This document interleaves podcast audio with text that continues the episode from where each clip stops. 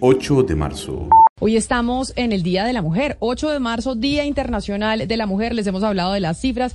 Ana Cristina nos trajo eh, los resultados de la Organización Mundial del Trabajo, lo que está pasando con los salarios de las mujeres. Y cuando hablamos del Día de la Mujer, cuando uno habla de, las mujeres, hay una canción, Gonzalo, que a mí se me viene a la cabeza, ¿sabe?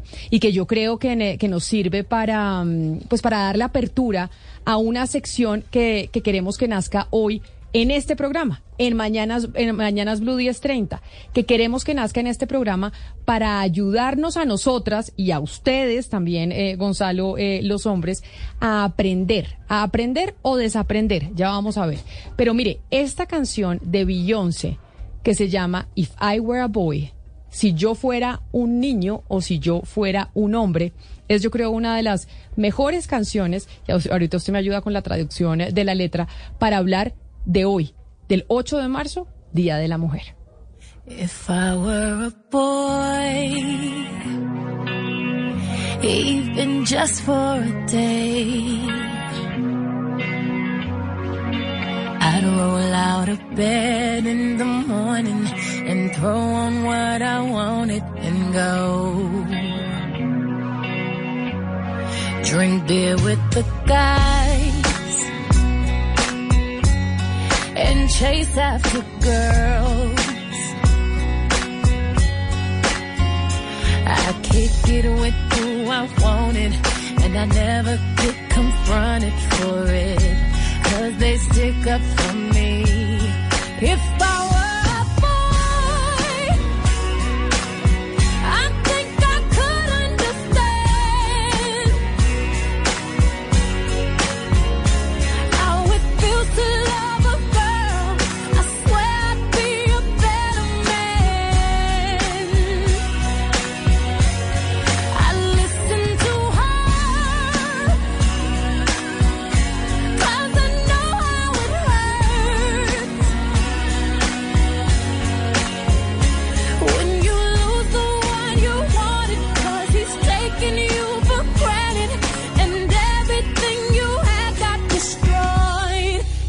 I were a boy,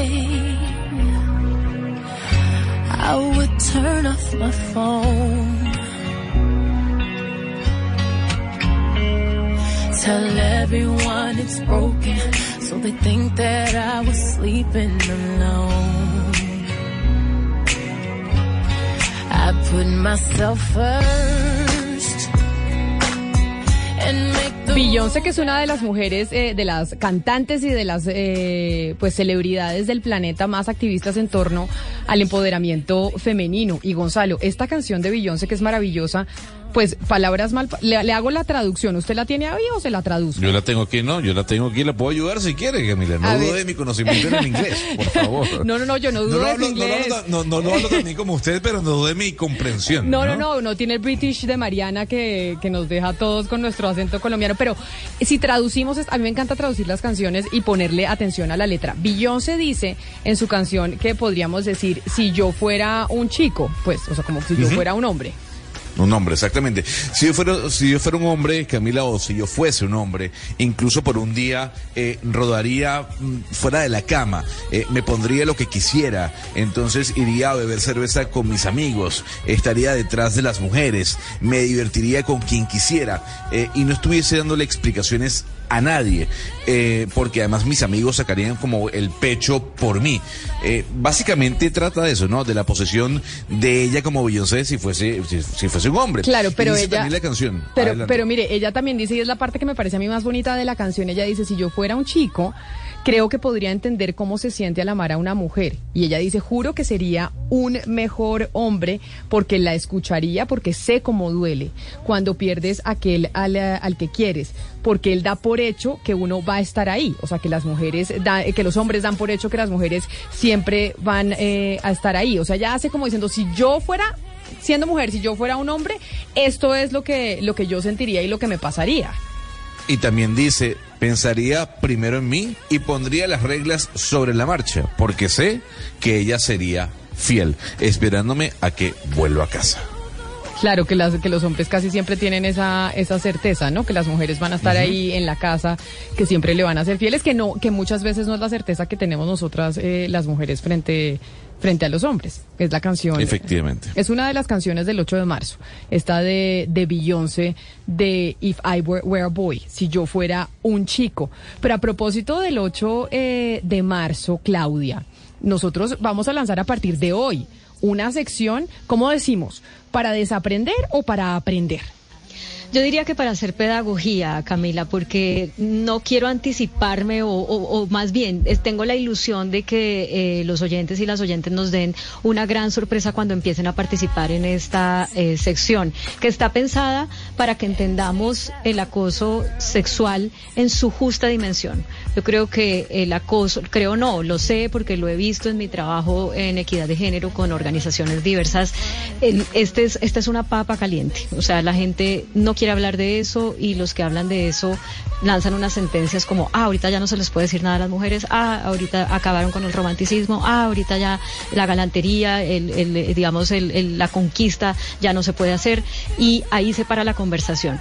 Pero si nos damos la oportunidad de entender qué es acoso sexual, cómo se sienten las personas que han sido acosadas, tanto hombres como mujeres, cuál es el impacto que esto tiene en su vida profesional, pues eh, vamos a poder avanzar en derribar una de las de las talanqueras más grandes que hay para, para lograr la equidad de género. Pero además el acoso muchas veces puede ser sutil y lo hemos normalizado.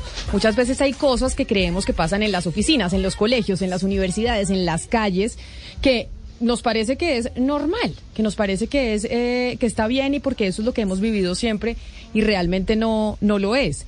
Termina siendo acoso. Nosotros con el equipo de, de Mañanas Blue 1030, incluidos los hombres, decidimos hacer esta pieza para ustedes, para los oyentes y también para los que se conectan con nosotros a través de YouTube en eh, Blue Radio en vivo en YouTube. Ahí decidimos Oscar, Hugo Mario, actuar.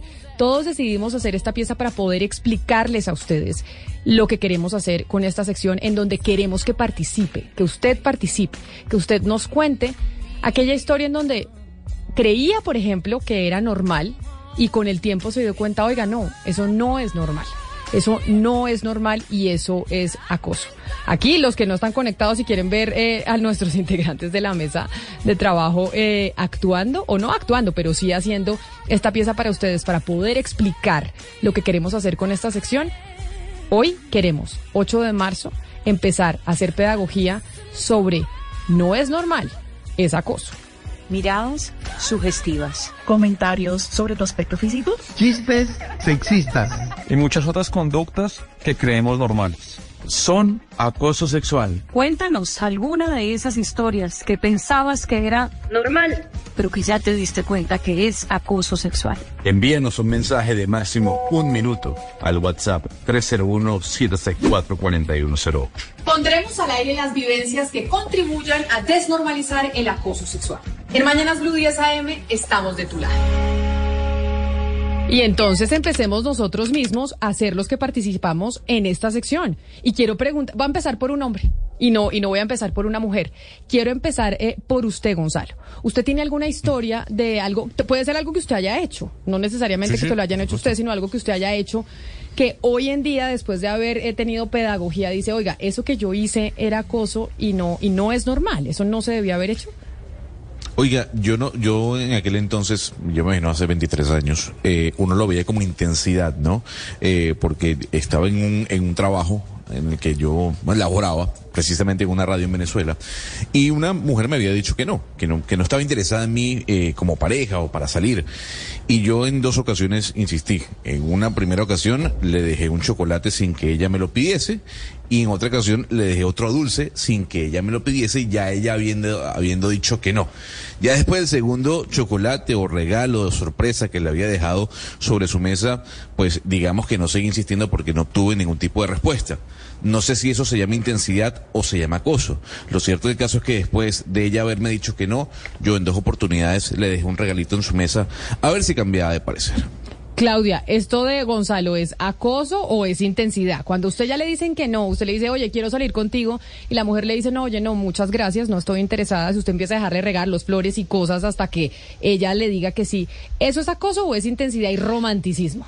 Mire, si es así tal cual como lo cuenta Gonzalo, porque también habría que conocer cómo fue la experiencia de ella con esa insistencia de él, a lo mejor es intensidad, pero eh, si, por ejemplo, esa es una mujer que hubiera estado en una condición de subordinación porque era la subalterna, eh, porque por cualquier razón, eso podría ser acoso, así se haga de una manera, digamos, no forzada, porque para una persona que está en condición de subordinación es muy difícil poder decir, eh, oye, no quiero que me dejes este chocolate más, ¿me entiendes? Porque puede perder su trabajo, porque puede dañar el ambiente laboral, etcétera. Entonces, por eso, lo más importante en esto es el consentimiento y poder hablar de frente si ya me dijiste que no, yo respeto eso y no te voy a insistir. Si algún día quieres tener algo conmigo, pues me cuentas y miramos si yo todavía estoy interesado. Hablemos de frente, ¿no? Es que en esto eh, de decir las cosas como, como, tan por debajo de la mesa se presta para que se presenten ese tipo de situaciones eh, eh, incómodas. Pero además hay una cosa que usted, usted acaba de decir y es también la relación, por ejemplo, laboral. Es muy distinto si es un compañero de trabajo a que si es mi jefe. Porque entonces uno dice, oiga, si le digo que no a este hombre, yo ya le dije que no, pero me sigue mandando eh, chocolates o me sigue mandando cosas, pues a mí me da miedo que pueda perder el trabajo. Y entonces puede ser otro, otra mi reacción porque ahí hay una relación eh, de subordinación, que eso también hay que tenerlo en cuenta. Exactamente. Pero incluso si es un compañero, digamos, en el mismo nivel, también se puede constituir un, acoso. ¿Por qué? Porque, la, porque digamos que es un compañero, supongamos, muy popular, que todo el mundo lo quiere, ¿cierto? Y uno como compañera, así sea en el mismo nivel o incluso eh, siendo un nivel eh, superior, tiene unas consecuencias que uno rechace a esa persona eh, porque es popular entre los demás. Y, y esa persona, si se siente, digamos, rechazada y, y, eso la hace sentir emocionalmente mal, puede generar un ambiente incluso de matoneo hacia hacia esa persona a la que quiso cortejar. Y va a generar solidaridad si es una persona popular, va a generar solidaridad entre el equipo de trabajo y puede terminar perjudicando a esa persona a la que quiso cortejar, no sé si me hago entender. Entonces no solamente se da la relación de acoso entre superior y subordinado o entre, entre un hombre mayor y una mujer menor, no, hay muchas posibilidades de que incluso en condiciones de equidad, vamos a decirlo así, de características similares, se pueda configurar un acoso. Pero entonces acá nos está escribiendo en el 301 1-764-4108 Juan Carlos, que dice, por lo que estoy oyendo, entonces todo es acoso. Espero entender más el tema. A ver, Ana Cristina, vamos con su ejemplo, con el suyo. ¿Usted alguna vez en su vida, eh, pues como que fue víctima de algún tipo de acoso que usted no le pareció acoso en ese momento y que normalizó porque quizás eso es normal, eso siempre pasa, pero después se dio cuenta y dijo, oiga, no, eso no era normal? Lo que pasa, Camila, es que hay que tener en cuenta que yo soy de una generación muy distinta a la suya y a, la del resto de, personas de la mesa. Y en ese sentido había comportamientos que eran socialmente aceptados y que ahora, pues yo entiendo perfectamente que, o sea, yo miro hacia atrás y digo cómo lo aguanté y que además uno también viendo los discursos actuales se da cuenta de la diferencia. Primero le digo algo, algo chiquito con respecto a este documental Atleta A que salió en Netflix yo creo que muchas de las mujeres que, que hicimos gimnasia olímpica, cuando vimos ese, y siendo niñas, vimos ese documental y quedamos completamente, digamos, eh, con susto porque siempre fuimos acosadas y no nos dimos cuenta porque todo lo que pasaba en, eh, pues la mayoría de las cosas que pasaban en atleta con, con es que yo no me vi eh, el documental, yo no vi el documental. Claro, era sobre las gimnastas de los Estados Unidos, del equipo de Estados Unidos, y este, y este acoso al que eran sometidas, pues había un médico, pero también los entrenadores, la manera en que las subían, por ejemplo, en las barras, eh, donde lo tocaban a uno, uno, pues yo viendo eso, yo decía, Dios mío, todo eso me pasó a mí, y yo era una niña. Pero hablemos del acoso laboral, el caso del acoso laboral, que es lo que estamos eh, aquí diciendo. Pues, eh, sí, digamos, yo creo que en la época mía era un poco más normal de lo que era hasta ahora, o más, o, más frecuente, no normal, sino más frecuente de lo que es ahora. Yo eh, entré como reportera al periódico El Colombiano y los fines de semana había un turno que se llamaba La Queda la queda era cuando le tocaba a uno el turno, pues generalmente cuando uno entraba chiquito o medio, pues a uno lo, le ponen a hacer todos los turnos más duros. Entonces la, la queda era el turno de fin de semana, nos quedábamos, la sala de reacción quedaba muy sola y quedaban de distintas secciones. Había eh, un periodista que era de otra sección que durante la semana, mejor dicho, siempre era horrible conmigo, pero en semana yo compartía eh, cubículo y compartía lugar de trabajo con mujeres que eran mucho mayores que yo y que eran muy fuertes y, como que me, me protegían y, y me hacían como y ya el fin de semana ellas no estaban, entonces yo quedaba sola. Pues una vez este señor eh, o varias veces, y ya una vez sí fue extremo, este señor que me ponía las manos encima y me decía cosas y todo, eh, me empezó a perseguir, a perseguir, a perseguir. Un día me encerré en el baño, pues de miedo en el, en el baño de mujeres, y él entró hasta el baño. No le puedo Eh, creer.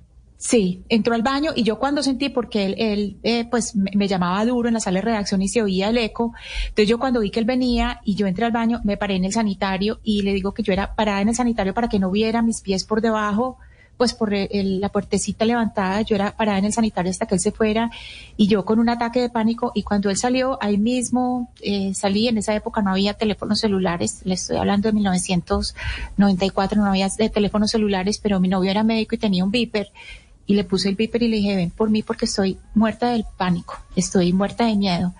Y, y fue tal la cosa que después de eso muchas veces eh, el novio mío se quedaba conmigo a hacer la queda, él se quedaba en el carro parqueado porque yo me moría del pavor de estar con este señor.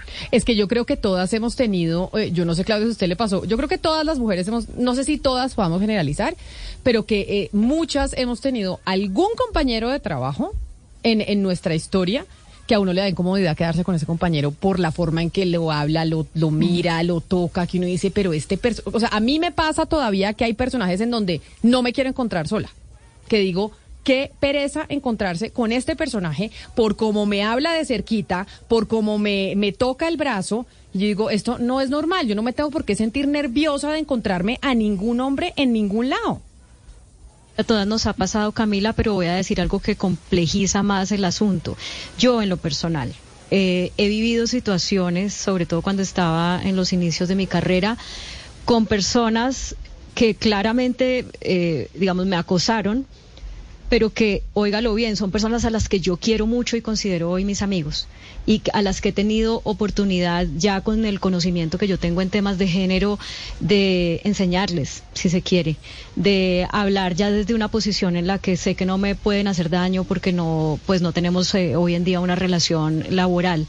Y por eso también, aunque sé que lo que voy a decir es pues realmente impopular, a mí me parece que el tratamiento de estos temas se debe hacer no solamente desde el juzgamiento y desde el castigo, sino desde la pedagogía y desde entender que muchos de esos comportamientos que los hombres hacen responden a una manera de crianza en la que no solamente nosotras no hemos tenido la oportunidad de cuestionarnos y darnos cuenta de que nos están acosando, sino que ellos tampoco han tenido la oportunidad de cuestionarse y darse cuenta de que están acosando.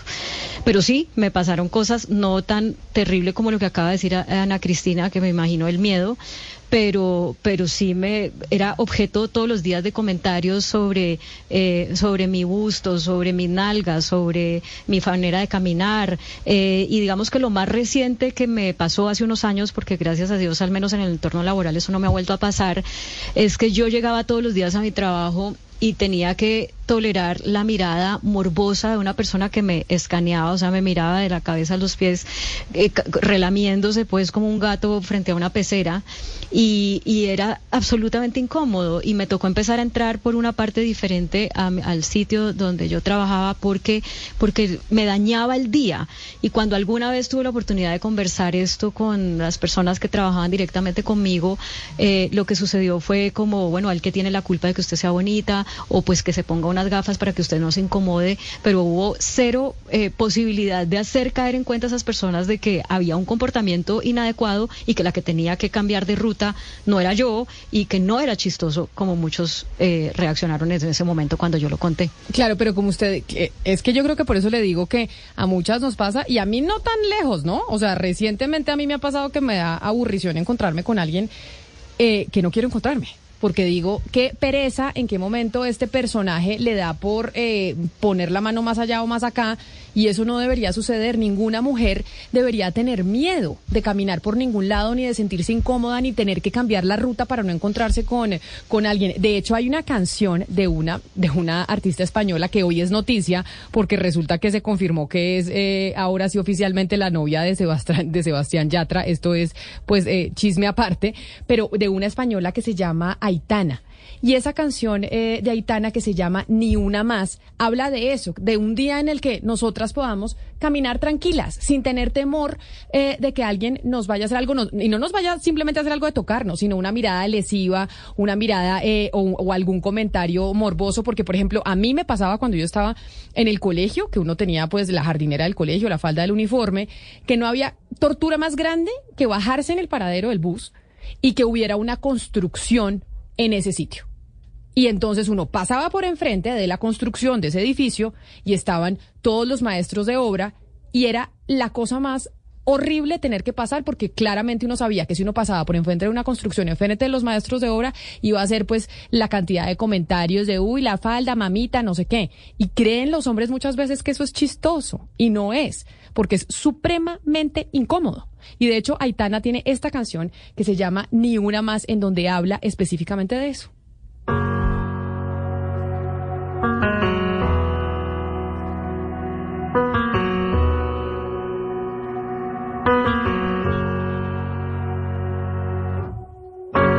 Palabras que te pegan como un huracán, miradas que no sabes bien a dónde van.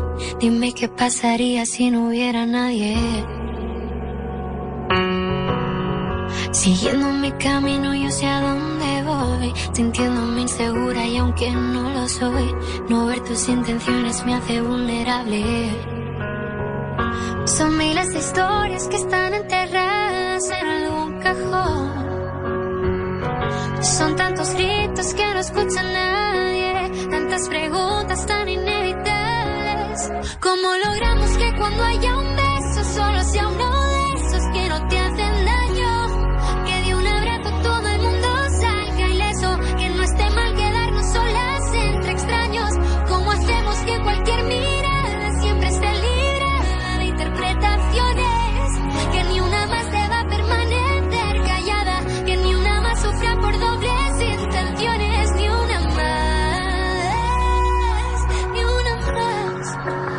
Pero es que Camila, yo oigo a Aitana, que, que más impresionante lo, joven eh, que es y la cantidad de artistas que salen eh, propulsados de los reality, pero no puedo dejar de comentarle el, el chisme de Aitana. eh, Lo que yo le este había de dicho de semana. que Aitana está muy eh, conocida por estos días por cuenta de... muy- de sí, le va muy bien. Pero un chisme también que está en todas partes. Que es, que es lo de Sebastián Yatra, sí, ¿no? se confirmó su, su relación con Sebastián Yatra. Ya, pues ya cuando usted lleva a la pareja a un matrimonio, cogido de la mano y foto, es cuando usted oficializa la cosa. Llevó al matrimonio de Lele Pons, que es esta youtuber también famosísima en. Miami. Gonzalo la debe conocer mejor que yo, pero es una venezolana. claro, por supuesto. No sé cuántos millones de seguidores tiene, es guapísima, es cantante, hace de todo. Y además, Camila, una- un matrimonio que era el, el glamour del glamour del glamour de, de, de- de todo un poco la farándula latinoamericana. Vea la lista de invitados. Chayanne, yo creo que Diana lo hubieran podido invitar para... Para servir- acompañar a Chayanne. Sí, bueno, o incluso eh, feliz Diana ya en ese matrimonio. Estaba Paris Hilton, que fue acompañante de, de bodas de Lele Pons. Estaba Steve Aoki, estaba Manuel Turizo, estaba de Colombia también estuvo Gracie Rendón. Entonces O sea, ya toda la farándula del toda. continente. Pero digamos que más que la farándula colombiana, un poco más, más nivel, más, ¿Ah, más- sí? Paris Hilton le Ah. pone, le pone nivel. O sea, ya Sí, fa- de más- farándula anglosajona, Sí, dice usted. Ok. internacional. Y el chisme, para terminar de contarle, es que pues Sebastián Yatra ya oficializó con Aitana y acuérdese que ya él venía de estar con Tini, que terminó y ahora está con Rodrigo de Paul. Tini es otra cantante. La cantante argentina es un poco más grande, tiene 28 años, también muy de, de pop, muy famosa, pero Tini ahorita está con Rodrigo de Paul, que era como la, la bomba sexy del mundial de la selección argentina, que, que es gran jugador. Pero habían dicho que. Tini le había hecho una canción también a Yatra hablándole de, ay, te fuiste con la española y no sé qué. Un, un Shakirazo. Un chaquirazo. Sí, eso, sí, sí. eso decían de Tini, ¿no? No oí la canción, Jennifer tiene muy clara todas esas, todas letras, nos puede, pero creo que sí, pero bueno, cada uno ya tiene su pareja, están con- muy contentos, Yatra con, con Aitana y Tini con Rodrigo de Paul. Están escribiendo muchos eh, oyentes a través de YouTube. Bueno, unos hombres diciendo que por qué nos estamos quejando, que, que eh, aco- dice uno, acosar a Camila es estar desesperado. Bueno, yo no sé si estarán desesperados, pero a mí me ha pasado y digo, Dios santo, no quisiera que me volviera a suceder. Y le, y le dicen, Oscar, por ejemplo, a los hombres de la mesa de trabajo, usted que es hombre, lo invito a participar en la sección. Y es, ¿ha sido acosado usted alguna vez? Mire, Camila, mm, escuchando todas las experiencias y los comentarios de ustedes, eh, yo hago parte también, bueno, mayor que Ana Cristina, pero de otro, de otra, otros tiempos, de otras épocas. Y yo he acostumbrado ya menos, cada día menos, a ser muy galante, muy galante. Es el, piropo, me gusta decirlo. Y en Bogotá, eh, trabajando en Bogotá, una, pues, o sea, era muy dado a, piropear. Cómo está de bonita, cómo está de linda, cosas así. Y, Camila me di cuenta eh, después de cierto tiempo que a una de estas personas no le gustaba. No le gustaba el, el piropo de, de simple galantería, de decirle cómo está de bonita. Y a raíz de eso yo, reflexionando sobre los temas, sobre este tema en particular, que para mí era muy natural, un piropo, hoy en día ya no me nace. Ya de verdad, Camila, yo pienso decirle a una mujer cómo está de bonita. Porque pienso que seguramente esa persona no va a recibir ese piropo de la misma manera como yo lo estoy expresando. Y, y escuchándolo, pues escuchando todos los comentarios y está haciendo parte del programa todos los días, me doy cuenta que ese, ese comportamiento, esa conducta eh, no está bien. Yo no sé si, bueno, habrá que llegar el momento de decirle, ¿será que yo le puedo decir un piropo de lo bonita que está usted? No sé, se me ocurre. Pero el piropo creo que es una, es una, es una figura que se podría prestar para ser interpretada como un, como un abuso, como, como estar eh, eh, rompiéndole a una persona su, su derecho eh, a su intimidad casi.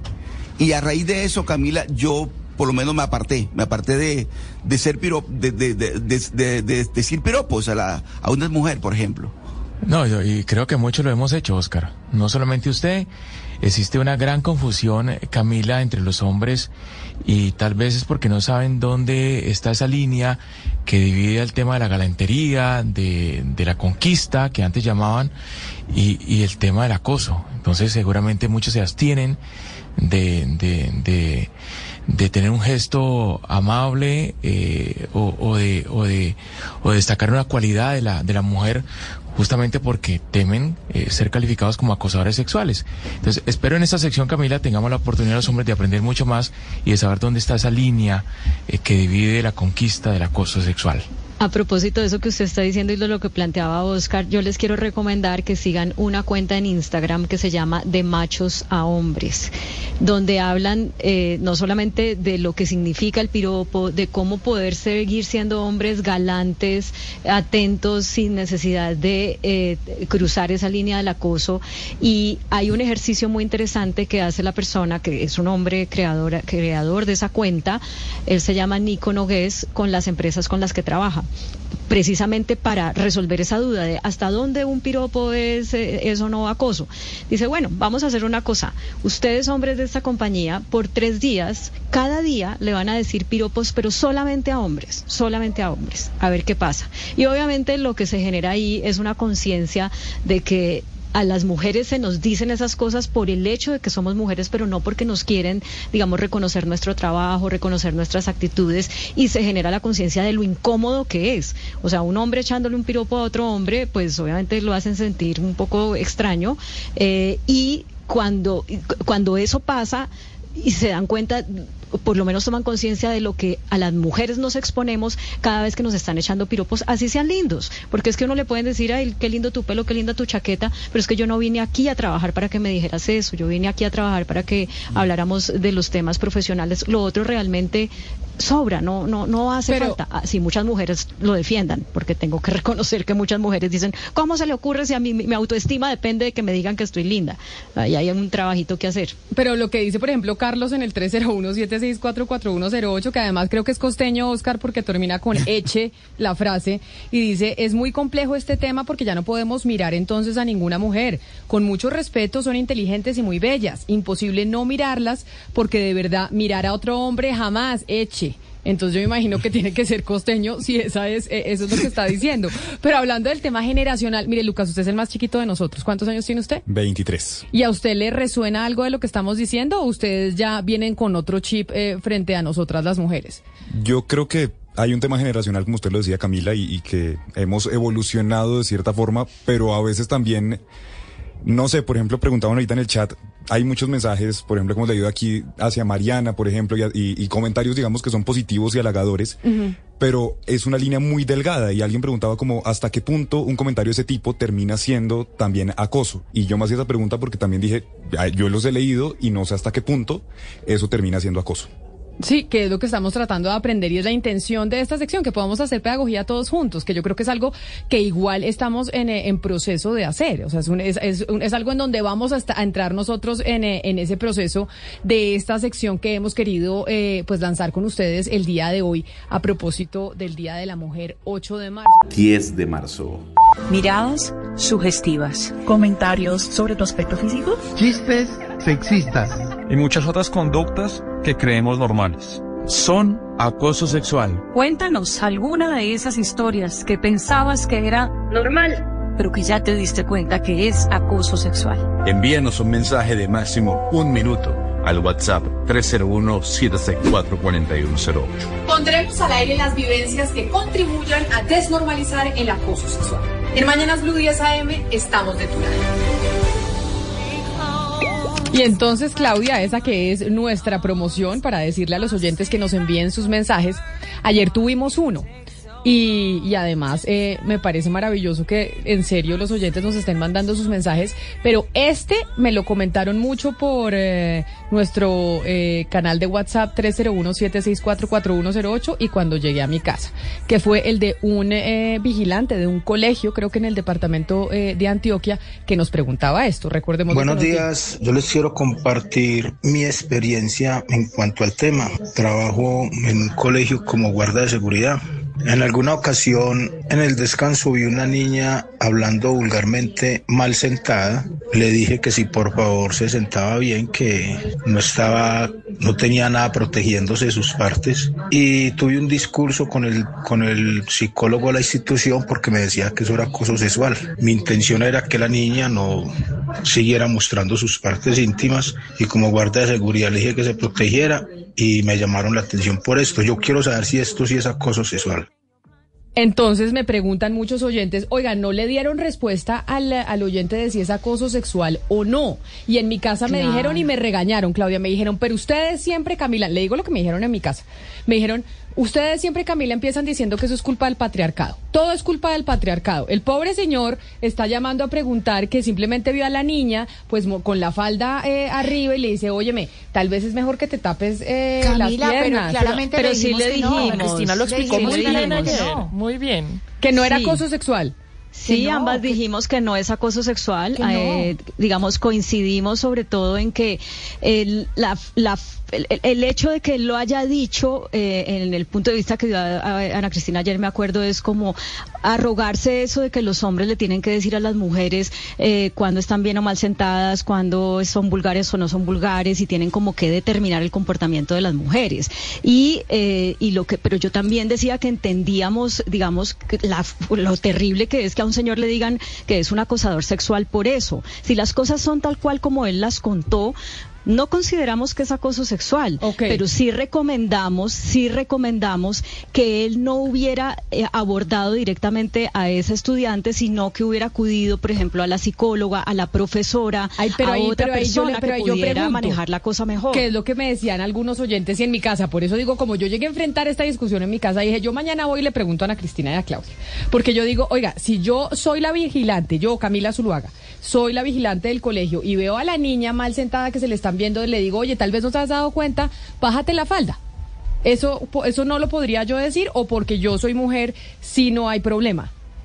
Pues es que, mire, eh, justamente estaba ahorita respondiéndole a un señor en, en Twitter algo que me dijo, porque es que el acoso no lo determina la persona que hace el comentario, el acoso lo determina la persona que lo recibe, porque cada quien puede recibir un comentario que le hacen como una man- sentirlo como un acoso y otras personas pueden eh, no sentirlo como un acoso. Digamos, puede ser que a esa niña el hecho de que se lo hubiera dicho una mujer, fuera la celadora, fuera la psicóloga, fuera una profesora, no la hiciera sentir acosada, pero el hecho de que se lo dijera un hombre sí. Y entonces, por eso es que es, eh, digamos, así él no lo haya hecho con la intención de acosar, que claramente no lo hizo, lo delicado, lo sensato hubiera sido acudir a una persona que pudiera des- darle ese mensaje a esa señorita o a esa Pero, niña Claudia. de una manera que ella no se sintiera eh, acosada. Pero, a, a ver, y el director, vamos a suponer que no es el celador, es el director que es su nombre.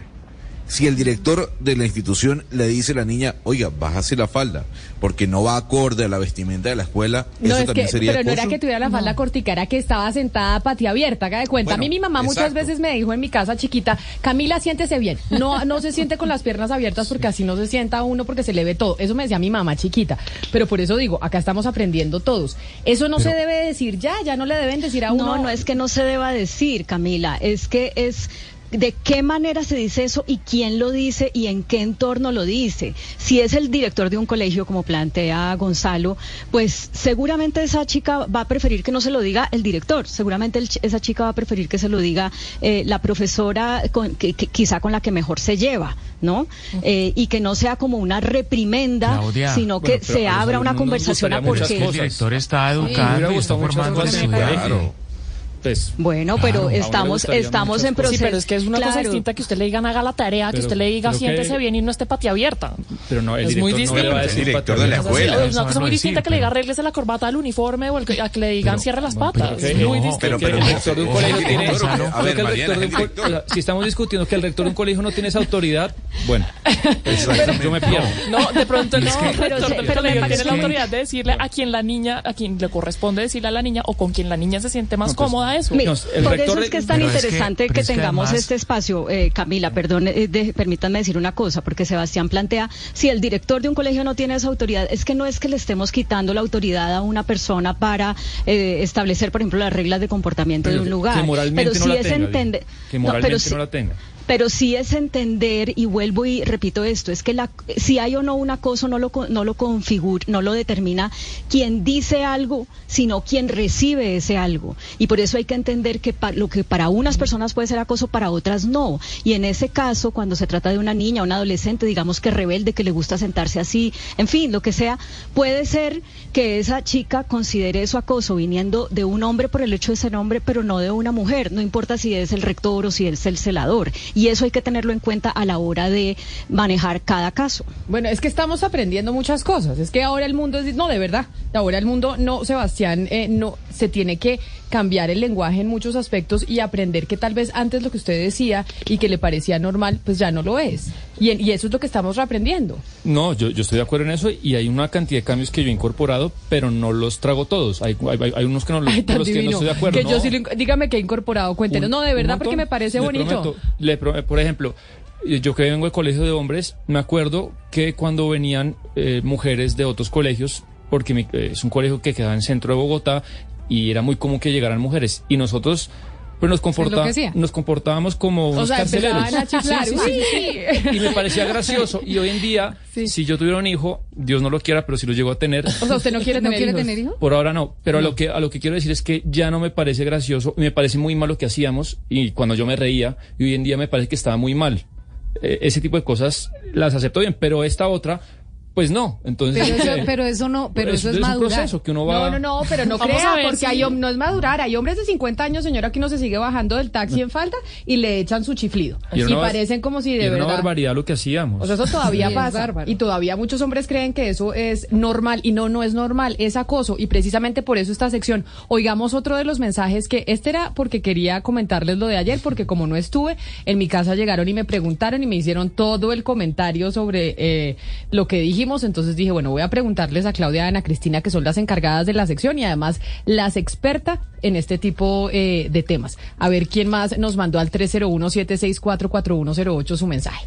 Buenas tardes, Blue Radio. Eh, yo era auxiliar de ingeniería y un superior siempre se me acercaba a preguntarme cosas de trabajo. Después de un tiempo comenzó a preguntarme cosas personales. Pues yo le respondía, pero pues eh, mm, no quería ir más allá. Era una persona 15 o 20 años mayor que yo. Un día eh, se acercó a comentarme que se había comprado una cama de agua y pues como yo no le seguí la conversación, me pareció una excentricidad, pero yo no hice ningún comentario. Optó por burlarse de mí por hacer que yo, hacerme sentir ridícula frente a mis compañeros de trabajo, hacer comentarios desagradables cuando yo pasaba por los corredores, hacer ruidos como si fuera, estuviéramos en la secundaria y una vez protagonizó pues una escena en la calle bastante incómoda eh, refiriéndose a mí. Pasaron muchos años hasta que yo me di cuenta que estaba siendo eh, víctima de abuso.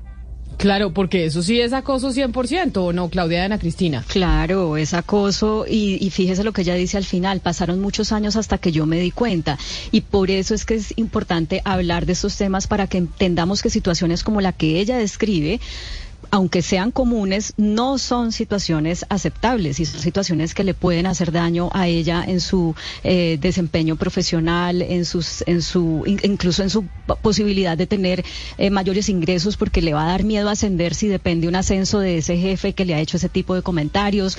Entonces, eh, por eso es importante que la gente cuente lo que le ha pasado para que entendamos que acoso no es solamente que a uno le hagan un tocamiento o que directamente le digan venga acuéstese conmigo, sino que hay muchas otras maneras de acosar. Claudia, de, ese, de este audio que acabamos de escuchar hay algo muy importante y es que la oyente empezó diciéndonos algo eh, que es eh, muy relevante acá y es la relación de jerarquía con la persona que, la, que la acosaba, porque aquí es todavía más grave, porque es un superior en el trabajo. Entonces no solamente estamos hablando de acoso sexual, sino de acoso laboral.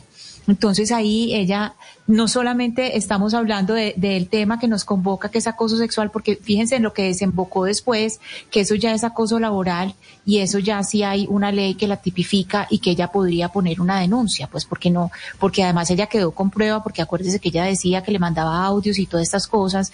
Entonces ahí es muy interesante este caso que nos manda el oyente porque por esa relación de jerarquía que había con esta persona y porque sus ingresos, porque ella como trabajadora dependía de esta persona, no solamente está el acoso sexual, sino también laboral y ahí eh, se configura una cosa distinta y ella pues debió haber eh, ido al procesarlo pues en el, en el departamento de personal. Y por eso ya dice, yo hoy me doy cuenta, años después, antes no, 11 de la mañana, 16 minutos, esa es nuestra sección. Ahí nos pueden enviar los hombres también las preguntas, las mujeres caer en cuenta y decir, mire, a mí me pasaba esto y ahora soy consciente de que eso es acoso.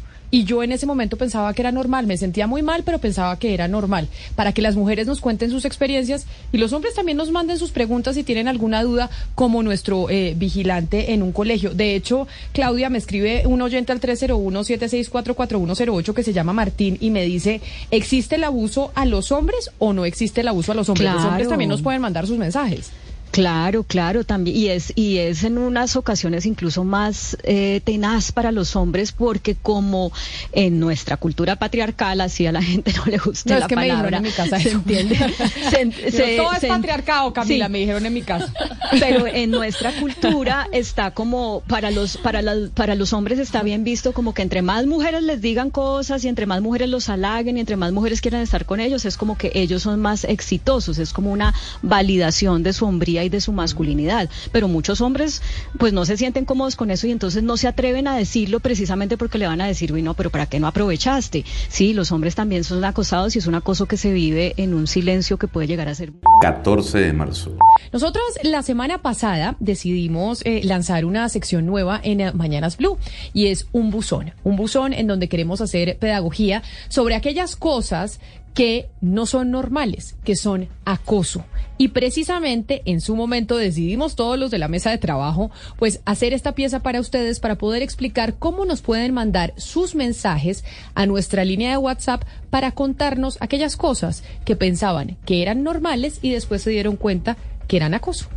Miradas sugestivas. Comentarios sobre tu aspecto físico. Chistes sexistas. Y muchas otras conductas que creemos normales son acoso sexual. Cuéntanos alguna de esas historias que pensabas que era normal, pero que ya te diste cuenta que es acoso sexual. Envíanos un mensaje de máximo un minuto al WhatsApp 301-764-4108. Pondremos al aire las vivencias que contribuyan a desnormalizar el acoso sexual. En Mañanas Blue 10 AM estamos de tu lado. Y precisamente vamos a poner dos mensajes que nos han eh, llegado el día de hoy a ese número de WhatsApp, al 301-764-4108. Don Fredis, vamos con la primera persona que nos escribió a nuestra línea de WhatsApp sobre esta sección en donde queremos hacer pedagogía con ustedes.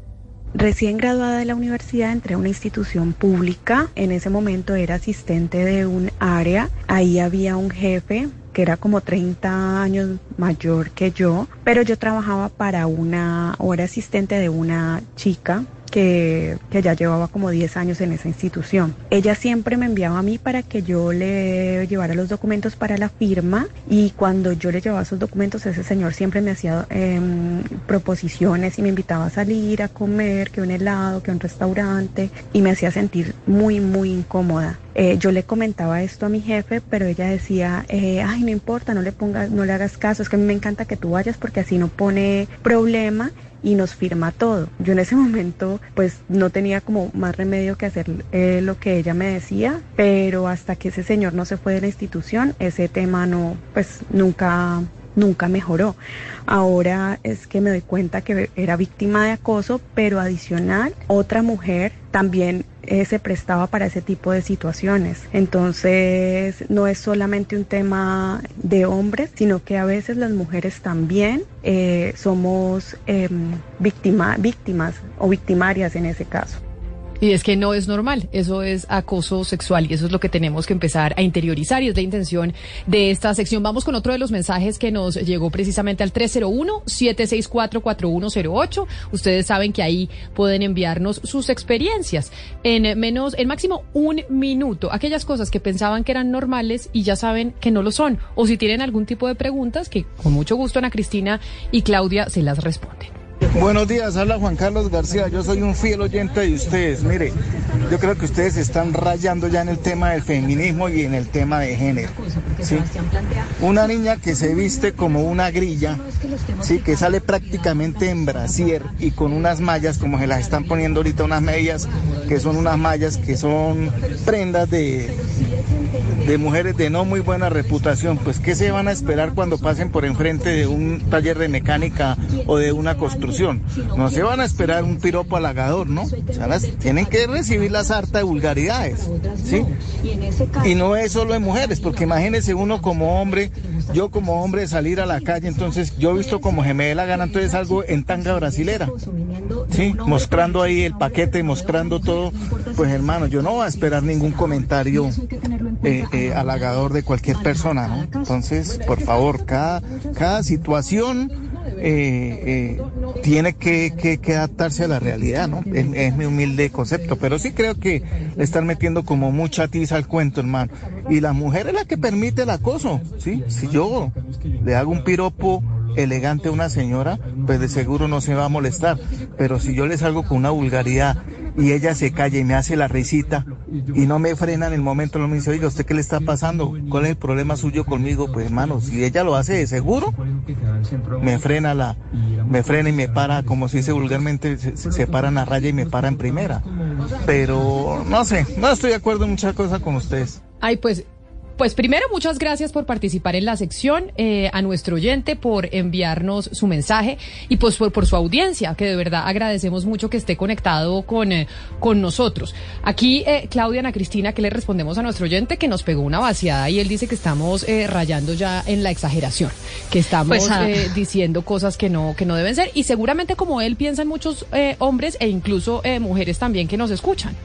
Y, justamente por eso, Camila, siendo conscientes de eso, con Ana Cristina decidimos poner este mensaje al aire, eh, porque esta es la idea de la sección, o no pretendemos aquí eh, decir que solamente o que tienen que ya saber lo que nosotros sabemos por la conciencia y el estudio que le hemos metido a este tema.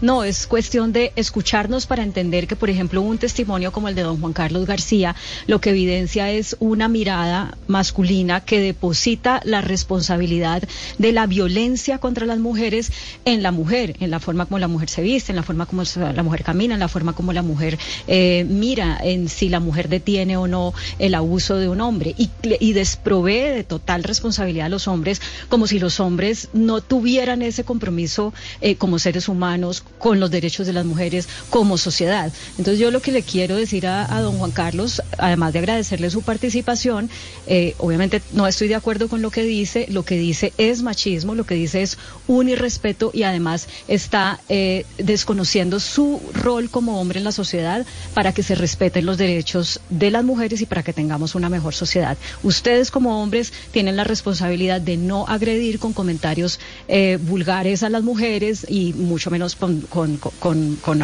aproximaciones eh, de orden físico. Eh, que una mujer se vista como se vista no le da derecho a ningún hombre para ser vulgar con ella. Que un hombre se vista como se vista no le da derecho a ninguna mujer para ser vulgar con él.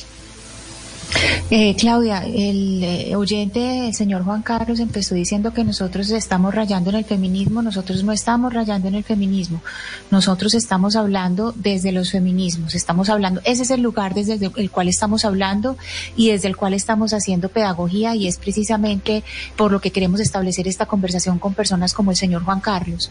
Cuando él se refiere a la malla, al brasier, eh, se refiere a las mujeres que no se visten como a él le gusta grillas, pues es que parte de la pedagogía es que el vestir no es lo que nos hace y eh, cada persona se puede vestir como quiera los hombres y las mujeres. Y no son las mujeres las que tienen que aprender a vestirse como quiera el señor Juan Carlos, sino que el señor Juan Carlos y las personas como él son las que deben aprender a respetar que las mujeres y los hombres se visten como quieran y respetar las maneras de cada uno. Eh, ahora, lo que, lo que, cuando él habla lo del piropo y que qué se puede esperar si pasa al lado de una construcción, qué se puede esperar que las cosas cambien y educación y por eso es que tenemos esta, por eso es que tenemos este, este buzón para aprender todos los días. Nosotras mismas estamos aprendiendo, señor Juan Carlos, y espero que ustedes también.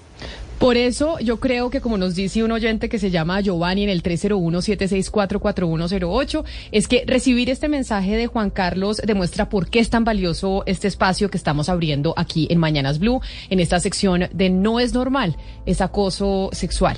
Porque muchas personas piensan como nuestro oyente, que dice que es fiel oyente de nosotros y le agradecemos enormemente que se conecte con nosotros. Un abrazo grandote, porque seguramente muchos hombres en Colombia piensan como él. Y por eso es importante haber recibido su mensaje y haber podido tener esta discusión. Ya saben, acá está abierto el buzón. Me piden por favor que les diga que nos envíen su mensaje en máximo un minuto, pero un mensaje de voz. Mucha gente nos está escribiendo para que por favor, si quieren participar en la sección, lo hagan en audio y no en texto. Miradas sugestivas. Comentarios sobre tu aspecto físico. Chistes sexistas.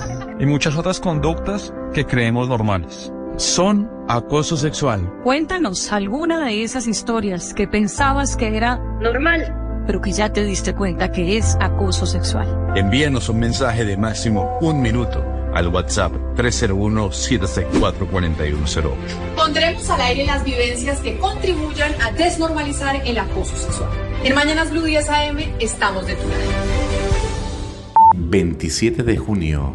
Aquí en este programa, nosotros desde que empezamos el año hemos venido teniendo una sección que quisimos construir precisamente para generar conciencia en la gente sobre esas cosas que antes le sucedían a uno o que uno experimentaba en la vida siendo joven en el trabajo, en el colegio, en la universidad y le parecían normales y posteriormente con el tiempo se dieron cuenta que no eran normales y que eran acoso sexual. Hace rato no tenemos esta sección y por eso hoy los invitamos al 301-764-4108 a que nos envíen su mensaje de voz de no más de un minuto para que nos cuenten alguna de sus experiencias o preguntas que tengan sobre el tema que Claudia y Ana Cristina están dispuestas a responder todas esas inquietudes. Miradas sugestivas. Comentarios sobre tu aspecto físico. Chistes sexistas.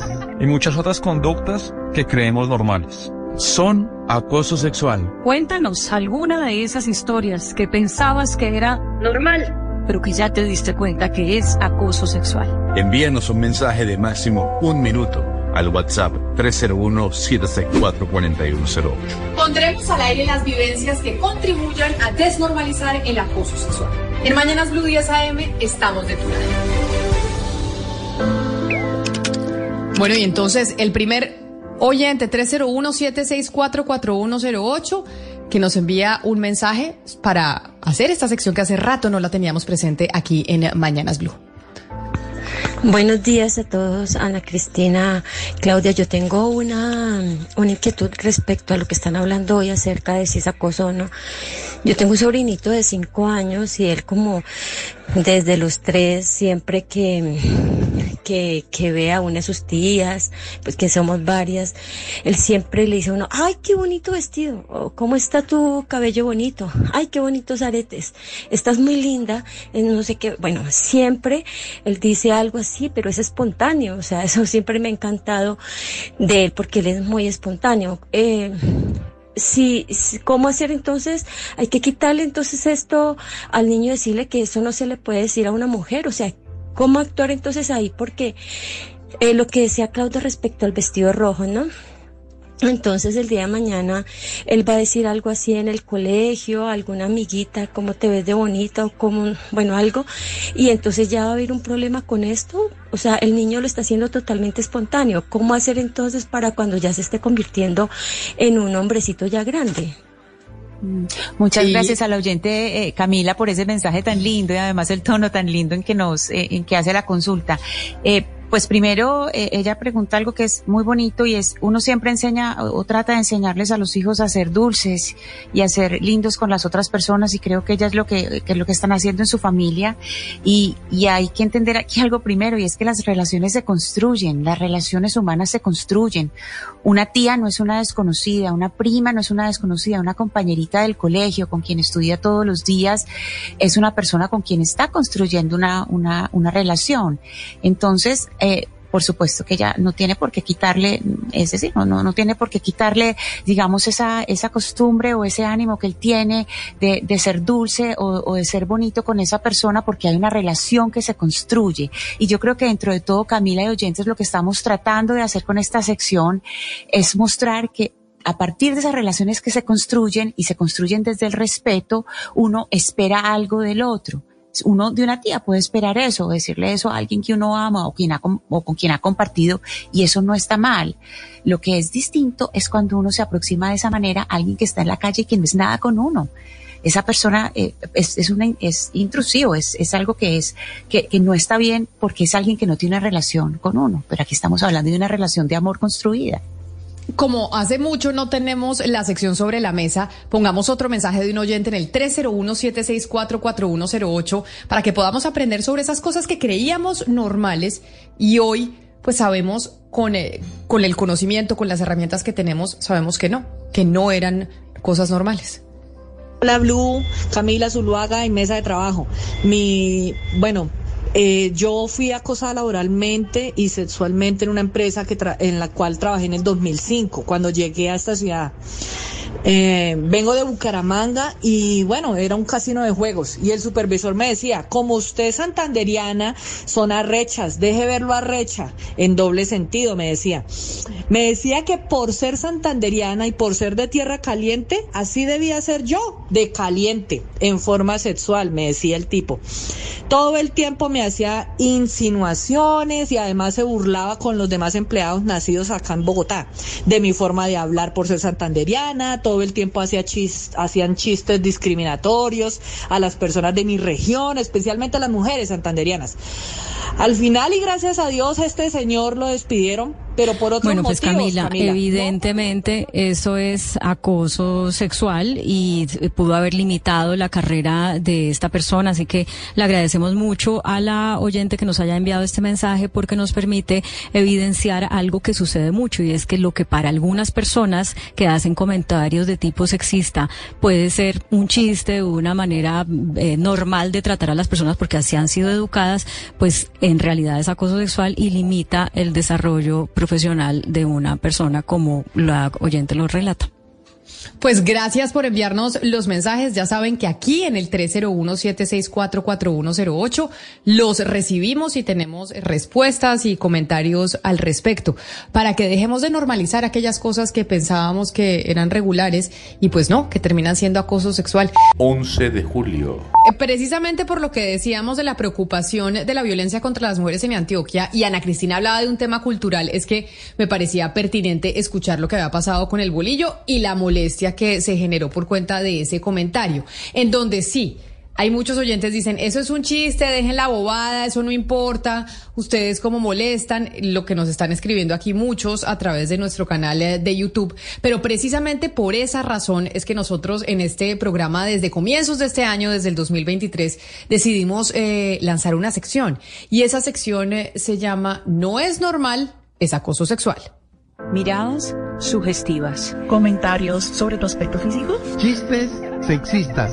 Y muchas otras conductas que creemos normales. Son acoso sexual. Cuéntanos alguna de esas historias que pensabas que era normal, pero que ya te diste cuenta que es acoso sexual. Envíanos un mensaje de máximo un minuto al WhatsApp 301-764-4108. Pondremos al aire las vivencias que contribuyan a desnormalizar el acoso sexual. En Mañanas Blue 10 AM estamos de tu lado precisamente por este tipo de cosas como la que escuchamos eh, del bolillo, que hay gente que dice, oiga, eso es normal, eso no pasa nada, ustedes como son de exagerados, es que quisimos decirles a ustedes que nos manden sus mensajitos al 301-764-4108, un mensaje de voz de no más de un minuto, en donde podamos aprender juntos de cosas que antes nos parecían normales, que eran una bobada y después con el tiempo entendimos que no, que no eran normales y que eran acoso sexual. Por eso vámonos con el mensaje de un oyente que nos escribe a nuestra línea de WhatsApp. Buenos días, equipo Blue Radio. A mí me pasó en una entidad financiera, eh, trabajaba en un equipo de trabajo que tenía que hacer procesos de vinculación con los concesionarios de vehículos. Y el proceso era más o menos como que uno iba a los establecimientos eh, de concesionarios de vehículos y hacía créditos. Eh, llegó una jefe nueva, una gerente, y eh, ella en las reuniones de, de seguimiento con los demás compañeros siempre me decía, yo con tu carita, con tu cuerpito y con tu pelito haría maravillas en los concesionarios. Eso a mí me hacía sentir supremamente incómoda con mis compañeros, con, con, conmigo misma. Yo decía, pero pues ¿cómo así? ¿Qué es lo que está esperando esta persona que yo, que yo haga? O sea, eh, era supremamente incómodo y finalmente yo tomé, terminé tomando la decisión de retirarme de esa entidad financiera, aunque llevaba 17 años trabajando para ellos, pero era un tema que me pesaba muchísimo los comentarios que ella hacía de ese tipo con relación a mi, a mi cumplimiento y a lo que yo debería hacer para cumplir. Entonces me gustaría escuchar su opinión con relación a, este caso. Ana Cristina, y en este caso era una mujer la que se lo decía. O sea, no era, no era un, un hombre el que le decía a ella, ay, con tu cara, con tu cuerpo, yo haría maravillas. En este caso es eh, una mujer la que la, que pues ejercía también esa presión y ese acoso. Ahora me voy a sentir mal yo que diciéndole guapo al esposo de la ministra, que de pronto terminó yo acosando al esposo de la ministra, pero mentira. Sí, acá también las mujeres pueden ejercer esa misma presión. Sí, lo que pasa, Camila, por eso en, los casos pasados le había llamado la atención que la primera que se rió fue una mujer detrás del Bolillo Gómez y que fue una mujer la que avaló la o, le dio validez a la violencia eh, del Bolillo eh, hace varios años, porque precisamente esas actitudes eh, culturales tienen eh, tal arraigo que y están tan naturalizadas que las mismas mujeres las aceptan a pesar de que les están dañando, de, de que eh, a largo plazo lo que han hecho es eh, dañar su vida. Aquí lo que nos cuenta la, eh, la oyente, pues yo creo que muchas de las mujeres que están oyendo, pues les ha pasado lo mismo y que es decir, es relacionado con, claro, le decían eh, comentarios relacionados con su físico, pero lo que pasa, Camila, es que aquí queda completamente demeritada la capacidad intelectual de la mujer. O sea, le están diciendo, usted no está acá porque usted es capaz, porque usted, eh, por sus logros, por lo que ha estudiado, por lo que ha trabajado, sino que usted está aquí por cómo se ve. Y ese, ese es un mensaje, pues que primero, pues eh, es completamente desalentador para una mujer como ella. Fíjese que ella dijo, trabajé 17 años en una empresa Trabajé 17 años en una entidad bancaria y dejé de hacerlo porque decía, si ustedes aquí me van a tener en cuenta solamente es por esto, pues me voy. Porque para eso, precisamente eso es lo que se está tratando eh, de buscar, que se tenga en cuenta la mujer por sus logros intelectuales, por su capacidad de trabajo, por todo lo que ha hecho, precisamente para, para que eso que estamos buscando, que es la igualdad, pues sea en términos de estamos trabajando por, por una igualdad intelectual y que nos traten como iguales. Mire, nos escriben al 301-764-4108 un oyente a propósito de esto que estamos escuchando y de lo que hablábamos hace algunos minutos sobre la declaración Ana Cristina del Bolillo Gómez, que ha suscitado además tantos eh, comentarios de nuestros oyentes a través de nuestros diferentes canales. Y nos dice lo siguiente, es que justamente no entendemos que fenómenos como el racismo, el machismo y demás eh, oprobiosas manías tienen lugar porque se normalizan conductas inaceptables esa es la razón para que el cambio de paradigma deba incluir dejar de ver como un chiste una conducta racista y una conducta machista. Y eso es lo que estamos tratando de hacer precisamente en esta sección. Aprender esas cosas que antes nos parecían normales y que ahora decimos, oiga, no, eso no es normal, eso es acoso sexual. De hecho, tenemos otro, otro oyente que nos escribe al 301-764-4108, nos manda su mensaje para nuestra sección. Buenos días. También les comento que sé de alguien que para conseguir un empleo se le entregó en alma, vida y cuerpo al propietario de la empresa. Y ya después, cuando vio que no llegó a un puesto alto, lo denunció por acoso sexual. Entonces, no todo es acoso sexual. Son temas que hay que tratarlos con muchísima delicadeza. Muchas gracias. Ah, no, a nuestra oyente, muchas gracias por mandarnos ese mensaje y es que también es algo que piensan muchas eh, personas, Ana Cristina. Como Pero, oyente, es no solo es responsabilidad del hombre, sino que acá hay responsabilidad de la mujer. Es lo que le entendí yo a la, a la señora que nos, que nos escribe. Claro, eh, hay algo muy importante eh, para responderles a los dos oyentes, tanto a los que nos escribieron como a la señora que nos acaba de hablar. Es muy bueno lo que nos dice la señora porque es para entender una cosa. Los protocolos en las empresas, ese que hemos hablado, eh, que hay una orden de la Corte Constitucional para que las empresas tengan esos protocolos de acoso sexual, no solamente protegen a las mujeres, protegen a los hombres. Entonces, cuando se tienen estos protocolos y un hombre ve que tiene este tipo, eh, que tiene este tipo de ofrecimientos o que hay este tipo de conductas, pues él mismo debe denunciarlos, o sea, debe denunciarlos en los eh, departamentos de relaciones humanas de las empresas. Esto es para que entendamos que el, el asunto de igualdad, cuando se refiere a protocolos, es para precisamente, si él denuncia, él no solamente se está protegiendo él mismo, está protegiendo a otras mujeres. Entonces, eh, esa es la respuesta para ella, esa es la importancia de que haya protocolos en las empresas. Y Camila, quisiera decir algo con respecto a lo que, a lo que nos decía el primer oyente sobre los chistes del racismo y todo esto. Mire, hay tres formas básicas en que a través de la cultura se preservan los vicios culturales como el machismo, porque el machismo es un vicio cultural. Esas formas son, primero, el lenguaje, segundo, los chistes y tercero, el, y tercero las metáforas. Entonces, los chistes, pues como el chiste del bolillo del cual estamos hablando, las metáforas, esa metáfora, por ejemplo, él, hablaba de la, de la, por ejemplo, el, del racismo. Todo eso relacionado con el color, la bionegra, eh, el, el futuro oscuro, todo eso todo ese tipo de metáforas y la manera en que manejamos el lenguaje son las formas en que veladamente la cultura perpetúa esas formas de machismo, eh, esas formas de, rechazo al otro, de exclusión. Entonces hay que tener mucho cuidado. No quiere decir que se vaya a matar el humor y que todo el humor. No, no, no, no quiere decir eso, sino tener un poco de cuidado porque a través de esos chistes y a través del lenguaje y las metáforas es como estamos perpetuando vicios culturales. Ahora, Ana Cristina, hay algo que me, que me genera duda frente a sus comentarios. Yo, yo soy creyente del humor y soy creyente de que la gente tiene la posibilidad y tiene la libertad de decir las cosas sin de alguna otra forma afectar a los demás. Pero el humor es parte de eso, ¿no? De burlarnos de nosotros mismos.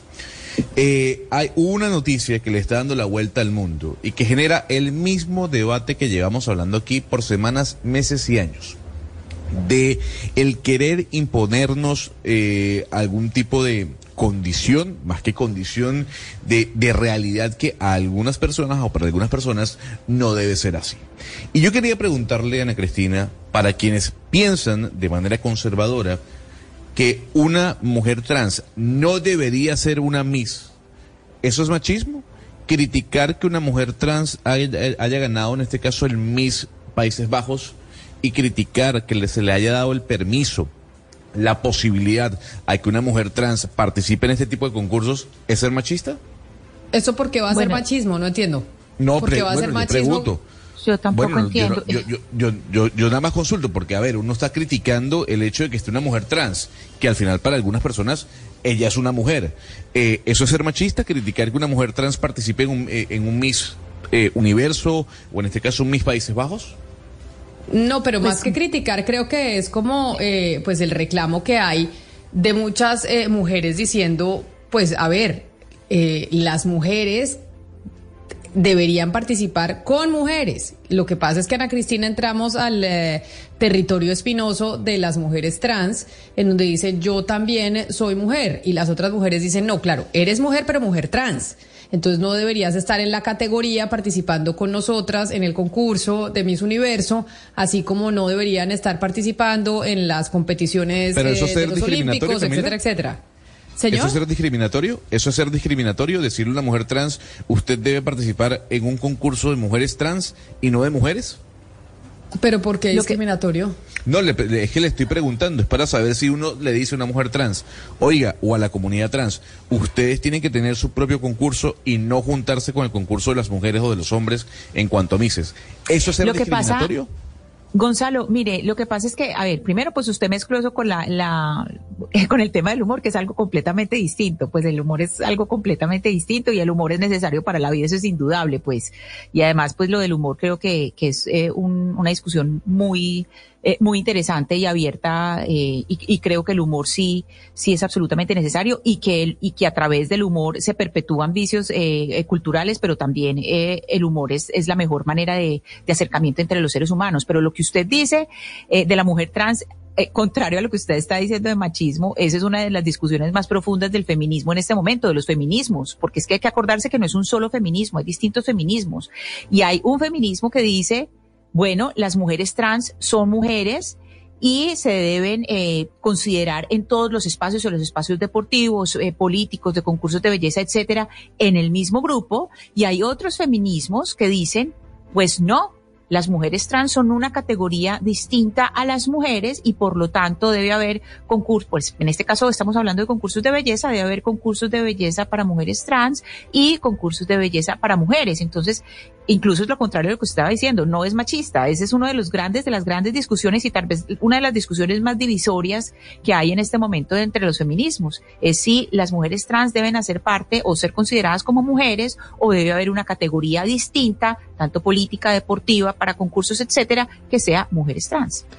Hablando de eso que usted está eh, mencionando, Gonzalo, buscando en Twitter, escoge, eh, encontré el trino de un eh, señor poniendo las fotos de la mujer trans que ganó el concurso de mis, eh, mis Netherlands, o sea, mis Países Bajos, y la que quedó en segundo lugar. Y viendo las fotos, pues yo no sé, yo no soy eh, pues jurado de concursos de belleza, pero a mí sí me parece mucho más linda la segunda que la primera. Estas eh, la- son las esto, los que estamos eh, los que están conectados a través de nuestro canal de YouTube pueden ver las fotos. Esas sí son las que ella fue la que ganó y la que quedó de segunda. Esa- esas son las Sí, señora. participantes. Ricky Valerie Collet, eh, primer lugar, Miss Países Bajos 2023. Esas imágenes que usted está viendo son realmente las participantes, la que se coronó como Miss y la que quedó en el segundo lugar. Y entonces, eh, el ala más conservadora de Europa y de las redes sociales, aunque no nos guste leerlas, dice, bueno, a esta mujer se le dio el premio, la corona, porque es una mujer transgénero, queremos ser inclusivos, o porque realmente era la más bella e inteligente. Esa es la pregunta que se están haciendo en este momento y por eso mi duda sobre, y qué bueno que Ana Cristina me lo aclare, sobre si hablamos y, y criticamos que una mujer trans esté en un, en un, en un Miss, eh, es ser machista, o en el caso de no querer que una mujer trans esté dentro de un Miss sea discriminatorio. Esas eran mis dudas. Bueno, vamos a hacer una pausa y a mí sí, de verdad los que la quieran ver, estamos eh, con las imágenes a través de nuestro canal de YouTube de Blue Radio en vivo. Ana Cristina, ¿a usted le parece cuál más bonita? Yo no sé, es que a mí me parece más bonita la segunda. Lo que pasa, Camila, es que yo creo que también la primera foto fue tomada con un poquito de mala leche, pues hay que decirlo. Sí. O sea, las dos están muy bonitas, pero hay que reconocerle la mala leche a la primera foto. Sí, sí, o sea, si vamos a ser justas, las dos son preciosas, pero la primera tiene una fotito. Tiene razón. Un, poqui- un poquito de mala leche. Tiene usted toda la razón, aceptado el comentario. Vamos a hacer una pausa y volvemos a hablar de, de, campañas. Y vamos a hablar de la campaña de Bogotá porque, bueno, hay pronunciamiento del Polo Democrático Alternativo frente a su aval, a los avales que le iban a dar al eh, concejal Carrillo que iba a ser su candidato, bueno, y de toda la escogencia del candidato de la izquierda. Ya volvemos después de la pausa a hablar de este tema. Miradas sugestivas. Comentarios sobre tu aspecto físico. Chistes sexistas. Y muchas otras conductas que creemos normales. Son acoso sexual. Cuéntanos alguna de esas historias que pensabas que era normal, pero que ya te diste cuenta que es acoso sexual. Envíanos un mensaje de máximo un minuto al WhatsApp 301-764-4108. Pondremos al aire las vivencias que contribuyan a desnormalizar el acoso sexual. En Mañanas Blue 10 AM estamos de tu lado.